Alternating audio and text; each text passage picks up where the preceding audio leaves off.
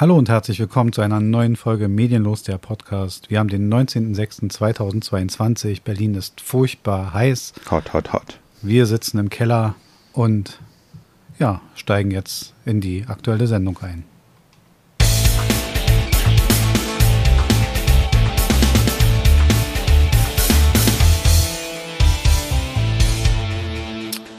Ja, viele Themen. Viel Heiße passiert. Themen. Heiße Themen, heiße Themen, ja, das ist wirklich wahr.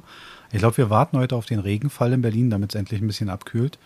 Wie wird es sein? 34 Grad? 35 Grad? Es soll noch heißer werden. Ja, aber 36 Grad und es wird noch heißer. er singt. Ähm, nee, Wann aber wird's mal wieder richtig Sommer? okay, es, dann stopp. genau. Ähm, nein, aber es ist wirklich ähm, komisch, in, in, in so einem Stadtgefilden ist Hitze immer sehr belastend. Ne? Ja, Wir haben nicht spanische Verhältnisse mit 40 Grad und plus, aber ich weiß nicht, ob die paar Grad dann noch reinhauen. also in meiner Trainingsgruppe habe ich eine 23-jährige Inderin und die sagte, ach, das ist richtig schön. Ja. Das ist wie Frühling in Indien. Ja, Frühling. Frühling. Wohl, wohlgemerkt, ne? Ja, ja. Also sie erwartet über 40 Grad. Na denn, lassen wir sie. Ich meine, wenn sie sich wohlfühlt, an mir soll es nicht liegen. So, ja, kommen wir zum ersten Thema. Erste Thema ähm, in letzter Zeit, das ist jetzt schon ein bisschen her, ist Germany's Next Topmodel. Ähm, einige ehemalige Topmodels haben über Twitter, über Facebook und so, haben sich ein bisschen geäußert und haben geschrieben, ja, die Wahrheit ist, äh, Heidi ist nicht so zugänglich, wie das immer da gezeigt wird in der Sendung. Und wenn man nichts dreht, wenn keine Kamera dabei ist, dann wäre sie nicht da. Und ähm, Anweisungen, die man bekommt, die wären auch ähm, ja nicht immer nett formuliert. Und wenn man ja, in dieser Wohnung, wo man ja ewig auch drin rumhockt, da ist sowieso mal meine Frage. So diese ganzen Formate, wo eine Stunde draus zusammengezimmert wird. Ähm, ich habe letztens gelesen bei, bei äh, hier äh, nach Kampf der Reality Stars oder so, dass die da vier Wochen sind.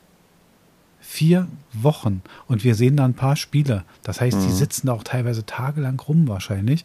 Ja. Dass die sich auf den Zappen gehen, das ist mir schon klar. Und bei Germany's Next Topmodel wohl sehr ähnlich, dass da auch viel Leerlauf existiert. Naja, ich meine, wenn jeder mal an seine Kindheit zurückdenkt und wie äh, fünf Tage Klassenfahrt waren Ja, ja.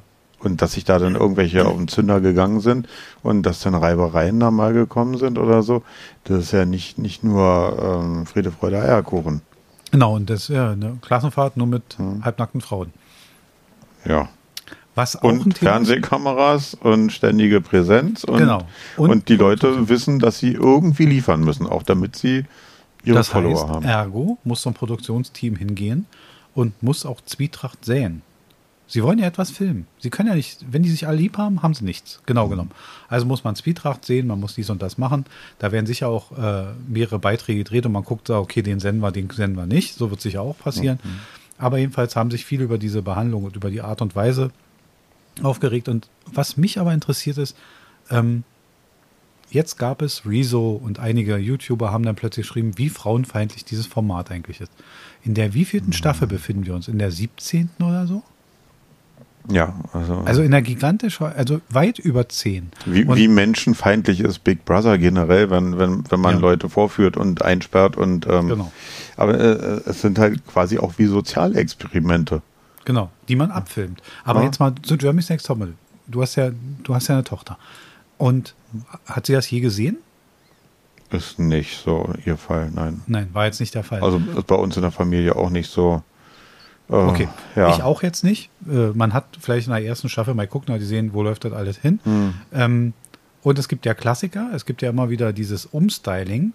Also Immer wieder das Haare abschneiden und was dann immer zum Genau. Drama wird. Genau. Also erstmal, so wie du sagst, in der wievielten Staffel sind wir und äh, dass, dass, dass sie jetzt immer noch nicht gemerkt haben, genauso wie bei im Die Dschungel, teilen- dass die Leute wirklich im Dschungel sind und nicht im, im Filmstudio, sondern da, dass, dass sie wissen, irgendwann kommt so ein Umstyling, wo die schönen langen Haare abgeschnitten werden. lustig, dass Heidi Klum sich noch nie die Haare abgeschnitten hat. Weißt du, also sie verlangt das immer von anderen. Inter also so ein, so ein Einschnitt, der wird immer nur von anderen verlangt. Interessanterweise ähm, immer mit Heulen und Zähneklappern, immer aber die Frau mit den längsten Haaren sozusagen muss denn so ein Umstyling über sich ergehen lassen. Ähm, ich finde, ähm, also man, man muss auch mal sehen, dass diese ganzen Systeme, so diese Fernsehsysteme, die sind natürlich keine menschenfreundlichen Systeme. Es ist, das hat sich jetzt zu den Staffeln verändert. Ähm, also das ist eine Heidi Klum-Produktion von vorne bis hinten. Und bis, mhm. bis, in den, bis zur vorletzten Staffel war es ja auch so, dass das, die Gewinnerin sozusagen einen Exklusivvertrag mit so und so One gewann, was ja der Vater von Heidi Klum betreibt mhm. und so. Also der auch eine merkwürdige Figur in diesem ganzen System da ist. Mhm. Und ähm, wir, also immer wieder, also das Fernsehen kein menschenfreundliches System ist. Aber aus deiner Sicht, ähm, du weißt jetzt da, hast gesagt, du weißt da jetzt nicht so viel drüber, aber vom, vom Grundprinzip würdest du sagen, es ist ein frauenfeindliches Format? Ja, könnte jetzt natürlich wieder hier, ja, typisch, das ist ja ein typischer Mann. Aber äh, ich, ich habe dann immer so ein Problem damit, weil die Frauen, die sich dort eigentlich bewerben, mhm. keiner wurde davon gezwungen, sich zu bewerben. Und die hätten alle die Möglichkeit, zu YouTube reinzugehen oder in die Mediatheken und mhm. sich alte Staffeln anzusehen. Ja. Also heute zu sagen, das hat mich aber überrascht, was da kam. Ja. Also, dass die heute noch überrascht sind, dass man ihnen eine Vogelspinne auf die Schulter setzt und sagt, wir machen ein paar lustige Fotos. Oder dass ja. heute, ich meine, ich komme gleich mal zu einer frauenfeindlichen Aktion, wo selbst ich sage, ähm, so gerne so gern man sich das als Mann ansieht, wo selbst ich sage, da ist eine Grenze. Ja, also ja. da kommen wir gleich mal zu. Aber im Groben und Ganzen gebe ich dir recht, die haben die Möglichkeit zu sehen, was da passiert. Sie können jederzeit aussteigen. Auch das. Und aber es ist ja halt auch deren eigene Abwägung, wie weit will ich gehen und was erhoffe ich mir später davon zurück. Ja. Und ähm, äh, ja klar, äh, frauenfeindlich. Ähm, äh, natürlich ist es auch äh, frauenfeindlich, wenn Frauen zur Prostitution gezwungen werden. Mhm. Es gibt aber auch Nymphomanen, äh, ne? also die, die aber auch Spaß daran haben. Also kann ich nicht grundsätzlich äh, jeden sexuellen Kontakt verteufeln. Genau. Und nicht umsonst ist ja Prostitution in Deutschland nicht illegal. Hm. Ne? Es ist ein, also äh, ja, ob das immer eine Nymphomanin ist, die das macht, da jetzt mal dahingestellt, die würde sich da wahrscheinlich nicht großartig dran erfreuen können. Aber der Punkt ist, ich weiß, was du meinst, wenn eine Frau sich dazu entschließt, ja. dann muss sie das dürfen. Und anscheinend läuft dieses Geschäft ja auch ohne, dass wir was darüber denken. Ähm, die Auslebung dahinter, dass es dann ein Zuhältersystem gibt, was nach, was negativ ja. ist, dass das, äh, ja, das dass da Grenzen aufgesetzt werden. Das ist ja vollkommen richtig. Einen Wettbewerb zu machen. Und ich glaube, diese Form von, ich meine, Heidi Klum ist ja selber Ergebnis eines Model-Wettbewerbes. Ja. Wer sich noch daran erinnert, mit Thomas Gottschalk die Sendung, mhm. wo sie quasi, wo man heute weiß, ja, okay, sie hat auf jede Interviewfrage gelogen. Sie war noch nie auf irgendeinem Laufsteg, sie hatte noch nie was gemacht. Sie hat mhm. halt die Gelegenheit genutzt. Jetzt kann man sagen, okay, aus der Sicht eine Notlüge, sie steht da im Finale mit einer anderen Frau mhm. und müsste sich jetzt benachteiligen und sagt, ach komm. Mhm. Also, aus, ja. wenn, wenn man jetzt mal so, wenn man fotografiert und man kriegt ein Angebot und sagt, kannst du das, dann sagt man als Fotograf immer ja. Ja. Man kriegt das schon hin. Also nicht, weil man es noch nie gemacht hat, weil wenn man da, wenn man sich auf die Schnecke begibt, macht man es nämlich nie. Ja. So, also dementsprechend, aber zum Frauenfeindlichen. Es gibt ja Klassiker. Es gibt immer wieder ähm, das Umstyling und einer der Klassiker ist immer wieder ein Bodypainting-Shooting, wo die Mädels komplett nackig sind und mhm. angemalt werden. Und gerne, das hat man so noch nachgelegt ab einer gewissen Staffel, gerne mal nackig durch die Gegend gefahren werden, immer an öffentlichen Orten. Also ich habe noch nie gesehen, mhm. dass Heidi Klum komplett splitterfasernackt auf einem Trailer stand, mit dem LKW durch die New Yorker Innenstadt gezogen wurde und dabei Fotos gemacht wurden. Also ich kenne mhm. so ein Shooting von ihr nicht. Nee, also. So. Und das macht man mit komplett unerfahrenen Mädchen, die teilweise auch sehr jung noch sind, mhm. die natürlich nicht sagen, nee, mache ich nicht und und und. Mhm. Also da ist schon eine gewisse Ausbeutung vorhanden, denn sozusagen. Ja, weil, weil, weil die denen so, weil denen ja so, so suggeriert wird, das wäre das Modelleben.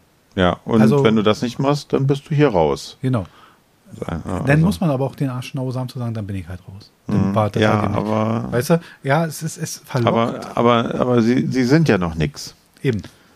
Wenn, wenn ein Heidi Klum, äh, wenn da ein Fotograf sagt, äh, so, du setzt dich jetzt da hin, ziehst dich mal komplett aus, machst die Beine breit. Hm. Äh, und sie sagt, äh, sag mal, ja. hast du sie noch alle? Genau. Äh, ja. Dann, dann packt die ihre Sachen und geht nach Hause.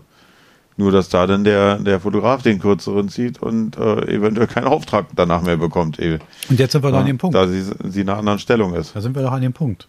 Du hast nur die freie Wahl, wenn du in dem Machtverhältnis ebenbürtig oder höher stehst. Ja. Und das tun diese jungen Mädchen eben nicht.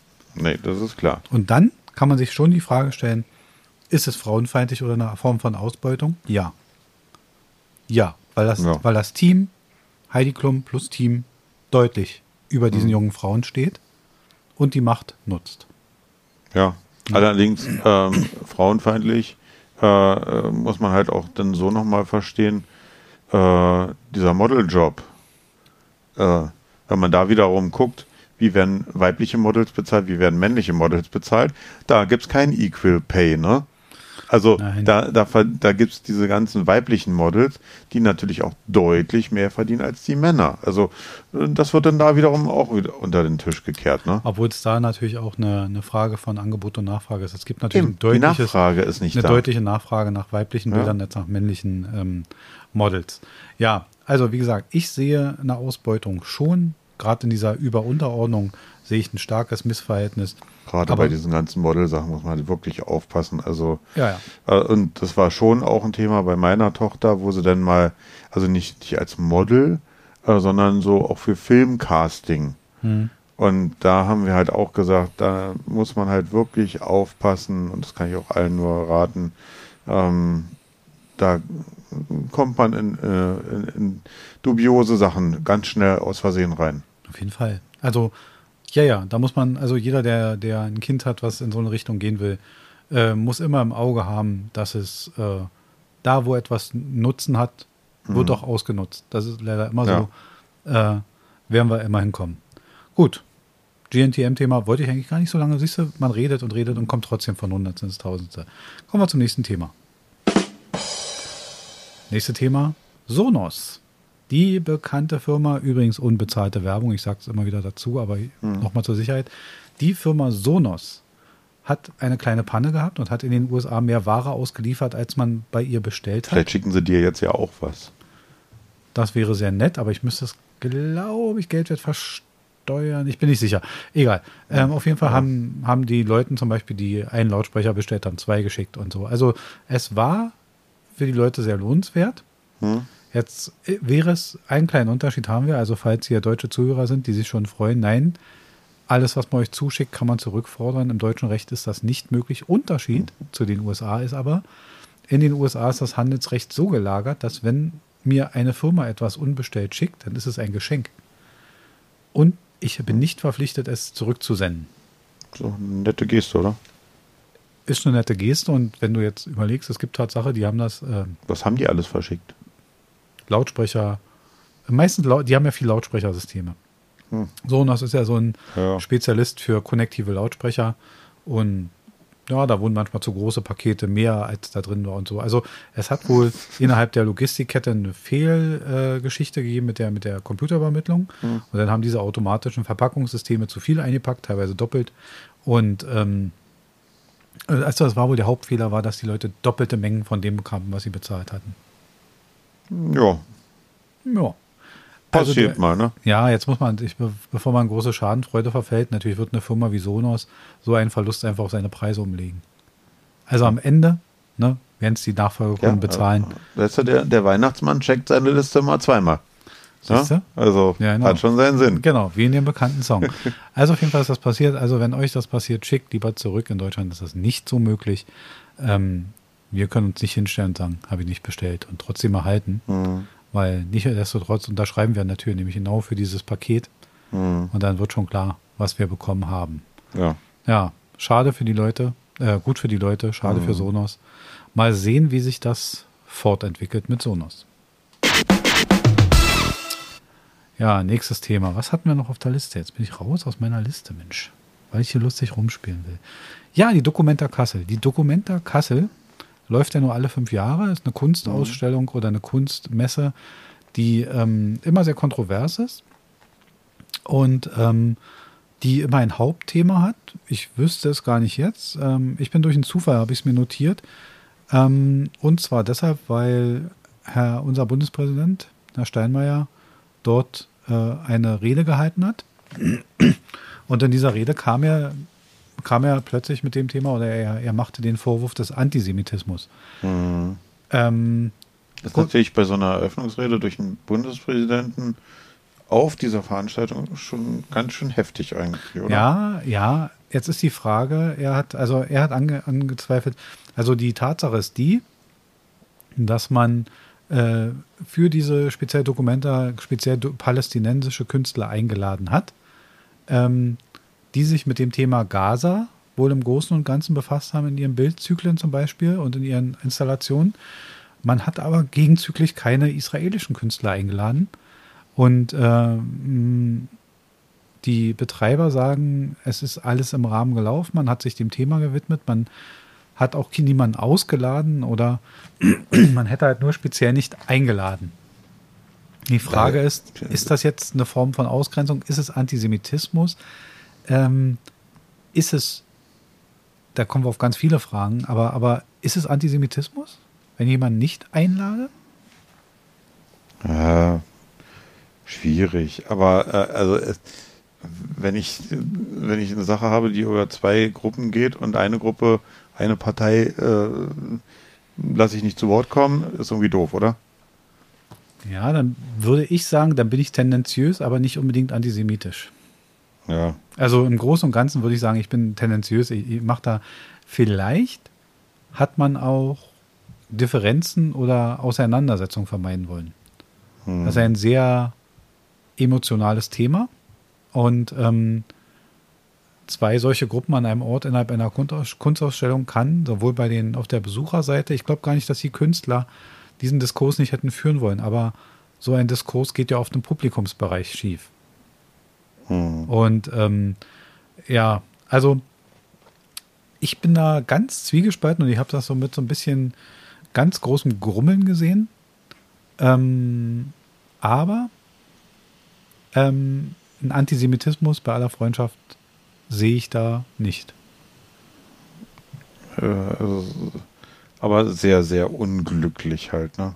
Ja, und jetzt ist die Frage, und das nehme ich meine wirkliche Frage. Ähm, Herr Steinmeier hat sich positioniert, die ausführenden ähm, Leute der Dokumente haben sich positioniert, aber jetzt mal was anderes. Ähm, wenn, wenn, du Ausführender dieser Dokumenta wärst, also du wärst da so leitender Aussteller und du müsstest jetzt die, die Einladung machen und du wirst so, und dir würde dieses Thema kommen, hättest du nicht aus deutscher Sicht ein Problem damit? Hm. Also aus geschichtlicher Sicht. Ja, also ich das ist halt ein sehr, sehr brisantes Thema aus deutscher Sicht, ne? Auf, jeden, also, auf jeden Fall. Also ich lese hier gerade auch nochmal nach. Also die künstlerische Leitung wurde dem Kollektiv Ruan Grupa aus Indonesien übertragen. Hm. Ja, das mag ja sein. Aber, da also, da geht es ja um. Ist schon sehr international alles. Ne? Soll ja sein. Das ja. ist ja völlig in Ordnung. Das ist, ich habe auch mit dem, mit dem Thema, ich finde auch das Thema Gaza oder, oder überhaupt diese, diese, diese thematische Aufarbeitung dieses Konflikts gar nicht schlecht. Es findet bloß eine Seite nicht statt. Und die Bilder sind natürlich teilweise sehr kontrovers. Die sind natürlich sehr Banksy-artig, sehr, sehr, sehr kritisch und äh, dementsprechend auch sehr schwer und sind auch erklärungsbedürftig. Also mhm. die kann, man kann sie auch nicht so stehen lassen, weil man, weil man dann auch wieder ein einseitiges Bild an, die, an denjenigen, der sich das Bild ansieht, abgibt. Mhm. Aber auf jeden Fall ähm, aus deutscher Sicht, ich hätte als, als, egal ob ich der künstlerische Leiter aus Indonesien bin oder was auch immer, aber immerhin findet das ja in Deutschland statt. Ich hätte ein Problem damit gehabt. Ich hätte also, irgendwann an einem Punkt sagen müssen, das geht nicht. Ich habe auch nochmal nachgelesen, also äh, dass es aus Indonesien da ähm, die künstlerische Leitung. Die künstlerische Leitung ist. Also die mussten sich da auch dafür bewerben und ähm, von der äh, von der von der Entscheidungskommission wurde die äh, Entscheidung begründet, wir ernennen, äh, ernennen Juan Grupa, weil sie nachweislich in der Lage sind, vielfältige Zielgruppen, auch solche, die über ein reines Kunstpublikum hinausgehen, anzusprechen und lokales Engagement und Beteiligung herauszufordern. Ihr kuratorischer Ansatz fußt auf einem internationalen Netzwerk, bla bla bla. Gut, aber wenn dann eine Gruppe nicht eingeladen wird, äh, passt nicht so ganz, ne? Ja, und da frage ich mich halt, wie das zustande gekommen ist oder ob sich schlichtweg, es ist mir schwer vorzustellen, bei so einer großen Ausstellung wie der Documenta, dass sich schlichtweg keine israelischen Künstler beworben hätten. Hm. Das kann ich mir. Israel ist ein sehr kunstgeneigtes Land und ich kann es mir schlichtweg nicht vorstellen, dass aus der Seite nichts kam. Aber naja, wir müssen sehen. Also ähm, die Dokumenta läuft ja noch ein bisschen. Man wird sehen, wer da noch so alles Vorträge hält und ob man, ob man da äh, noch was macht. Aber Mhm. es wird schwer auf jeden Fall. Ja, die Dokumenta. Die haben wir jetzt abgehakt. Ich habe heute echt hier irgendwie ein bisschen Bedienungsprobleme mit meinem ganzen Kram. Mit deine Wurstfinger oder was? Auch das. Auch das. Riesige Finger auf kleinem Smartphone. Unser nächstes Thema ist Kursverluste der Superreichen. Oh. Ja, mir kamen auch sofort die Tränen. Mhm, Ähm, die Superreichen dieser Welt haben Kursverluste zu, äh, zu erdulden. Und äh, das liegt wohl am Ukraine-Krieg. Ja, aber Da kommen dir jetzt sofort die Tränen. Ich sehe schon, du bist völlig. gab, gab es äh, in, äh, im Laufe der, der Hunderten von Börsenjahren dies äh, noch, noch nie einen Crash? Oder habe ich da irgendwie was mal Ja, falsch ja. gelesen? Also, dass, denen Also, dass irgendjemand mal Kursverluste hat? Gewinnen immer alle? Ja, an der Börse Also- gewinnt anscheinend jeder. Und was Ja. interessant ist, diese, diese Superreichen, ich habe lustigerweise auf dem ähm, gestern, als alles noch ein bisschen noch gar nicht mit davor war, dann dachte ich, die wäre abgeschlossen, kriegte ich noch einen Impuls. Aber interessant ist, dass diese Superreichen natürlich jetzt von den Kursverlusten sprechen. Hm, Die Kursgewinne, die sie innerhalb der Pandemie gemacht haben, hm. die haben sie nicht ganz so laut angesprochen. Naja, man muss ja nicht immer so prahlen damit, ne? Ja, ja, genau. Es war reine Bescheidenheit, das ist klar. Also es ist witzig. Ich habe, äh, ich glaube, wir haben es in irgendeiner vergangenen Sendung schon mal erzählt. Oder ich hatte es erwähnt. Ähm, ich glaube, Jeff Bezos war das. Der hätte jedem seiner Mitarbeiter bei Amazon 300.000 Dollar auszahlen können. Hm. Und dann wäre er so reich gewesen wie vor der Pandemie. Hat er, glaube ich, nicht gemacht, oder? Hat er nicht. Ist irgendwie untergegangen wahrscheinlich. ist äh, diese Wohltat muss irgendwie, Hm, die hat ja. man verschwiegen. Ja, gut, okay. Also ist jetzt auch ein bisschen übertrieben natürlich. Äh, Aber man muss sich mal klar machen, welche Umstände dazu sorgen, dass man, dass man plötzlich riesige Gewinne einfährt. Ja. Die werden natürlich nicht so laut besprochen. Ne? Nee, also, und da, da muss man jetzt nicht nur äh, Jeff Bezos ankreiden, sondern äh, auch mal die Leute, die jetzt eifrig alle schon schön bei Amazon immer bestellt haben Ja. und äh, äh, Fridays for Future toll finden und sonst was alles, Hm. aber aber dann eifrig auf Amazon äh, bestellen, Amazon Prime und äh, rücksenden und zurücksenden. Genau, äh, ich bestelle mir fünf Pakete und davon schicke ich drei mindestens zurück.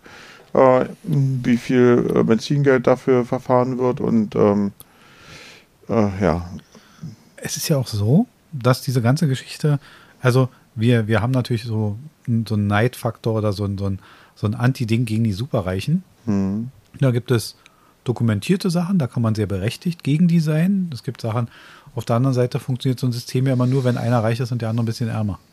hm, Das ist ja immer ein Potenzialausgleich. Das geht ja gar nicht ohne. Was aber nicht geht, da, ähm, ich habe letztens gehört, Lanz und Precht, den höre ich sehr regelmäßig, also Markus Lanz und Richard David Precht, die äh, haben, also Richard David Precht hat ein Buch geschrieben über die Arbeit, also über das Thema Arbeit an sich. Mhm. Da musste er sich natürlich viel mit, mit, mit Steuern befassen. Und interessant ist, wenn man sich klar macht, im letzten Jahr hat, ähm, wie heißt der Börsenguru? Äh, ich habe jetzt gerade den Namen.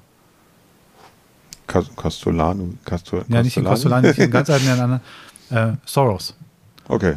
Äh, äh, Soros. Der hat im letzten Jahr 3,47 Millionen Dollar Steuern bezahlt.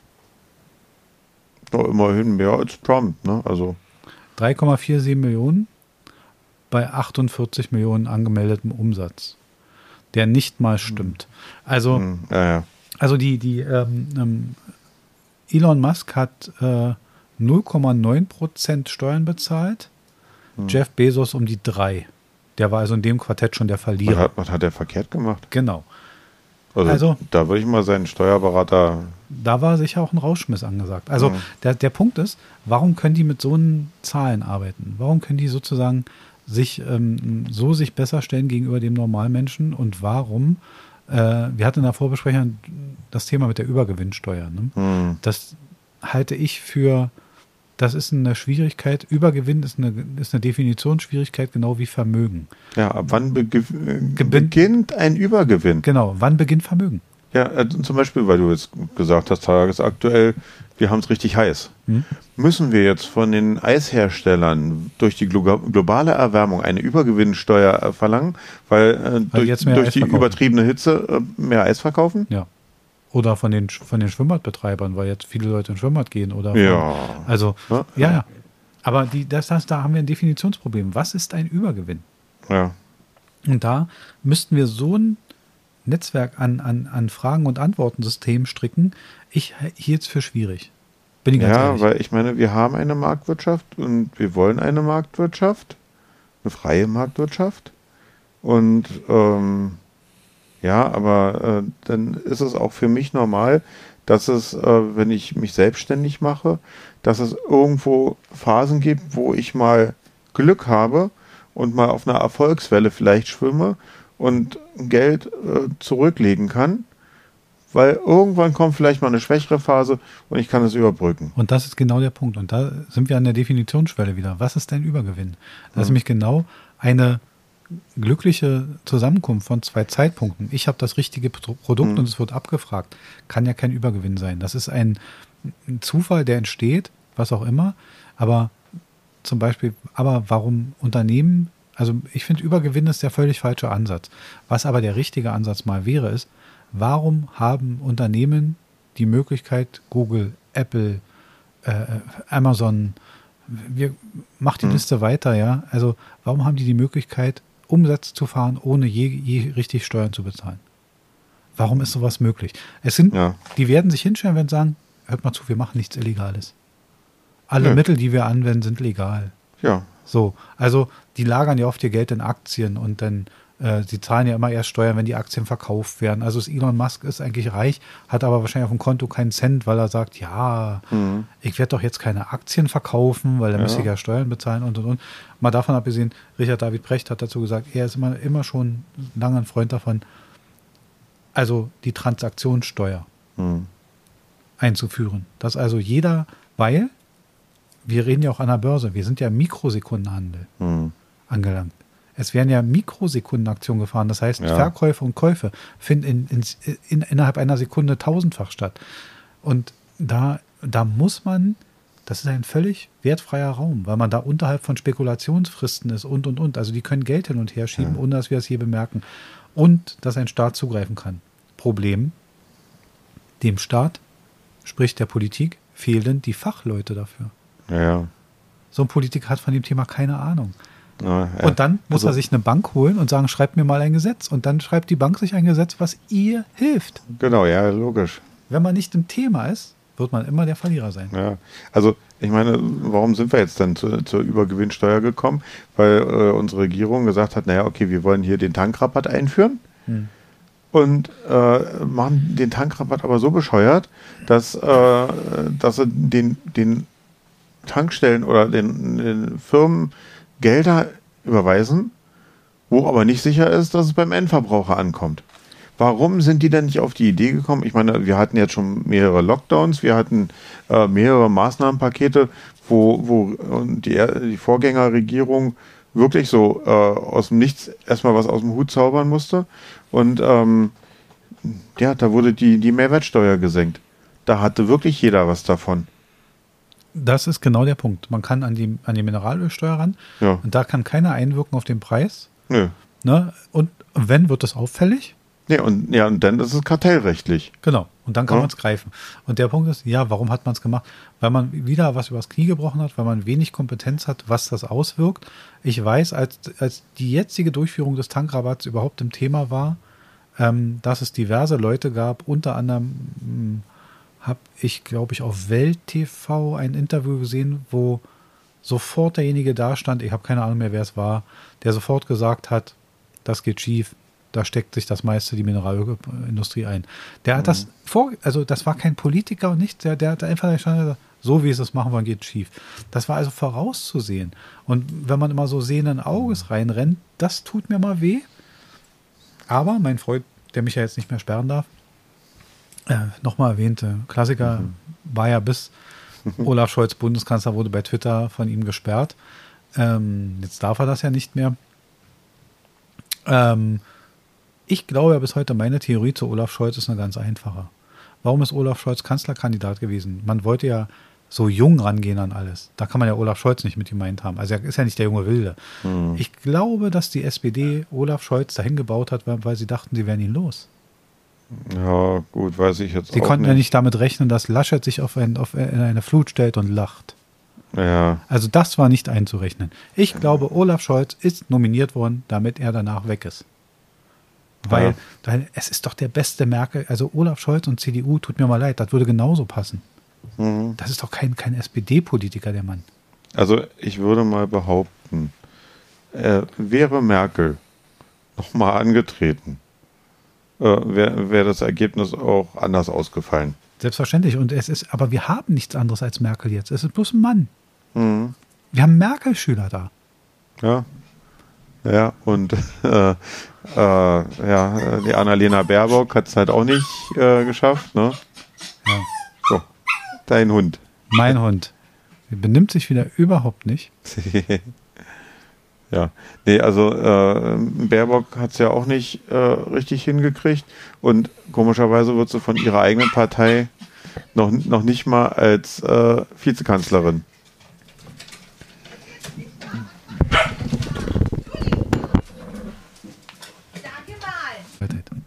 Ja, hatten eine kleine Unterbrechung. Wir hatten ja Kampfhundeinsätze. Wer es trippeln hört, der Hund ist da. Ja, ähm, ich glaube, man wollte ihn loswerden und man hat ja letztendlich mit dem, mit dem Kanzler Scholz keine Änderung zu Merkel erreicht. Ja. Wir haben dieselbe Politik letztendlich. Und mich wundert sowieso, dass diese ganzen Parteien weit weg von dem sind, wofür sie mal standen.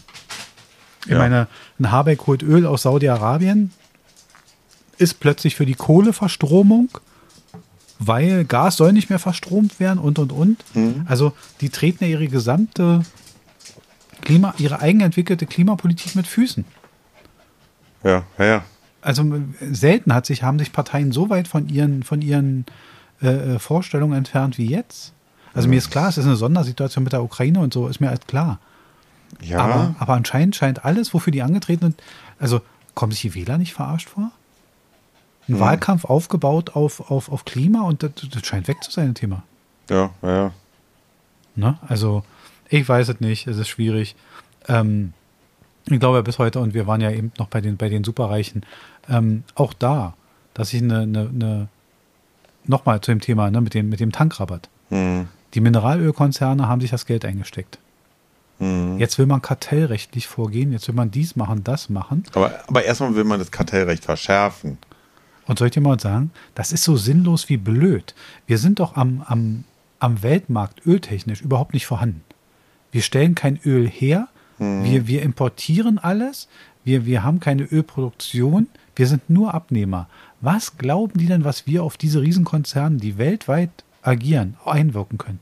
Mhm. Welch eine Überheblichkeit als, als, als kleiner Staat auf dieser Weltkugel zu sagen, also den Ölmultis, denen zeigen wir das jetzt aber. Ja, also nee, da, dafür sind wir einfach davon zu abhängig. Ja, denen in Saudi-Arabien, denen, denen zittern schon die Füße. Ja. Die wissen ja nicht, wohin mit ihrer Angst. Also so ein Quatsch. Wie kann man denn, wie kann man denn sowas machen? Also es ist ja, völlig unsinnig. Man ist da in so ein Thema geraten und man hat sich mal wieder im Kreis gedreht und man macht für den Quatsch. Naja. Na. Naja, und mit, also, wie gesagt, wann beginnt die Übergewinnphase? Wann hat einer zu viel? Und ja. äh, äh, ich meine, so ein Bauer, es gibt gute Erntejahre, es gibt schlechte Erntejahre, es gibt Ernteausfälle. Und äh, das ist normal, das ist äh, Marktwirtschaft und jemand, der selbstständig ist, der muss halt wirtschaften. Das, ja, er muss vorsorgen, das ist klar. Wirtschaft ist das. Genau. Ja, kommen wir zum Schluss nochmal zu einem Thema. Ähm, Olaf Scholz hat sich jetzt endlich in die Ukraine bemüht. Hm. Er ist jetzt endlich hingefahren. Das scheint sowieso, man hört immer, da ist so ein schlimmer Krieg. Aber anscheinend fahren da noch Reiseunternehmen hin. Also dauernd ist da irgendwie. Aber nur mit dem Zug. Ne? Also die, die fahren äh, alle mit dem Zug nur hin. Äh, Ja, aber ich wundere mich- wollen sie da nicht. Ich wundere mich, wenn man so bei, bei Instagram so unterwegs ist, dauernd ist da irgendein Promi, macht da irgendwelche Benefits-Sachen, Mhm. singt da in der U-Bahn und oder macht dies und das, das und, und fährt da in diesen Krieg hinein. Also, Mhm. Und, und, und erstaunlich, weil ich meine, äh, wenn das wurde ja auch noch vorher angekündigt. Am Anfangs waren ja einige Staatschefs dann nochmal runtergefahren, äh, rübergefahren und äh, es wurde nicht vorher groß bekannt gegeben und sie waren dann da, Hm. waren dann weggefahren und dann wurde be bekannt gegeben, Und dass, genau dass sie so. da waren. Und jetzt wird sozusagen noch vorher angekündigt, er wird in den nächsten Tagen darüber fahren. also was das für ein Sicherheitskonzept sein soll, ist mir nicht klar. Mhm. Da muss doch, also die vom BKA, die müssen doch die Hände über dem Kopf zusammenschlagen und sagen, sag mal, habt ihr Naja, an, anders, ich kann mir aber auch wiederum vorstellen, je offener du damit umgehst, so nach dem Motto, hör mal zu, da ist unser Bundeskanzler. Wir, du, wir wissen, äh, dass die Russen uns beobachten. Ähm, äh, wir, wir, wir gehen damit ganz offen um. Und, Ja. wenn, und wenn da jetzt was passiert, äh, da haben die Russen jetzt vielleicht auch äh, Angst, äh, dass das in anderer Hinsicht eskalieren könnte. Hm. Da, das können sie sich halt auch nicht leisten, dass, wenn es bekannt ist, dass dann aus Versehen da ein Angriff auf, also auf Ja. den Staatschef äh, passiert. Aber ich glaube, und da müssen wir uns auch mal, das ist auch schwierig, ähm, ich frage mich immer so in der, in der Regierung, ich bin jetzt auch kein, kein, kein Politiker, ich kann es auch gar nicht so beurteilen. Ähm, ich will auch, auch da gar nicht mal so was Böse draus machen, aber anscheinend sind, gehen uns langsam die Profis aus, weil ähm, es scheint ja, dass, dass die Vorstellung vorzuherrschen, dass alles okay wäre, wenn man nur mal mit Putin reden würde Hm. wo ich denke, und da halte ich es ein bisschen mit der Frau Strack-Zimmermann, die in einer Talkshow gesagt hat, ach, Sie glauben, Sie hätten Hitler an einen, an einen Verhandlungstisch bekommen und dann wäre alles okay gewesen? Ein schwieriger Vergleich, gebe ich zu. Ja, aber, so, Aber- sonst aber vom- werden wir ja auch mal mit Prinzip Hitler mit allen Sachen verglichen, ja. Aber vom Prinzip her ist doch klar, weil die meinen wirklich, man, natürlich muss man, muss man mit ihm verhandeln, natürlich. ja. Aber sich davon auszumalen, also wir müssen eigentlich nur verhandeln, dann wird alles wieder gut.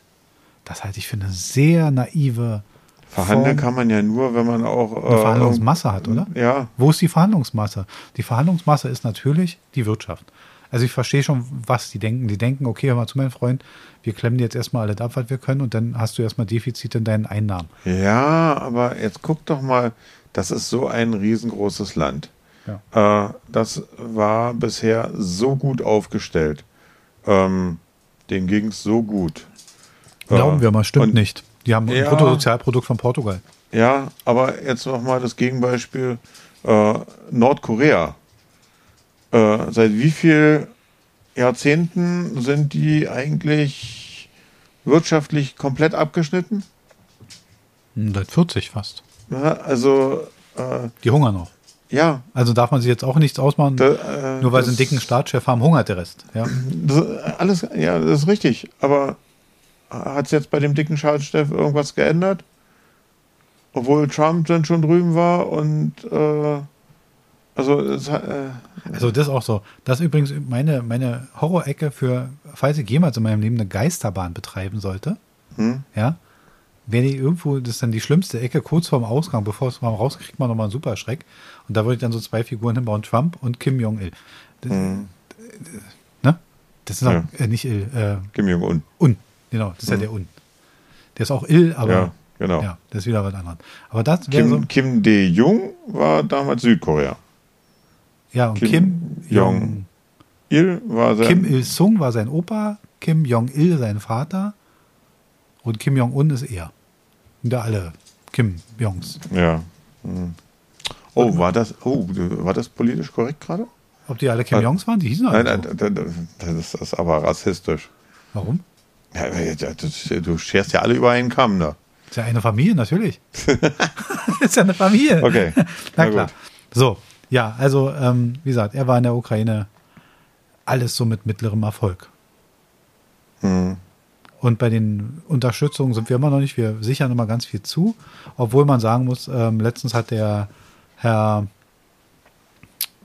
ähm, wer war es bei NTV?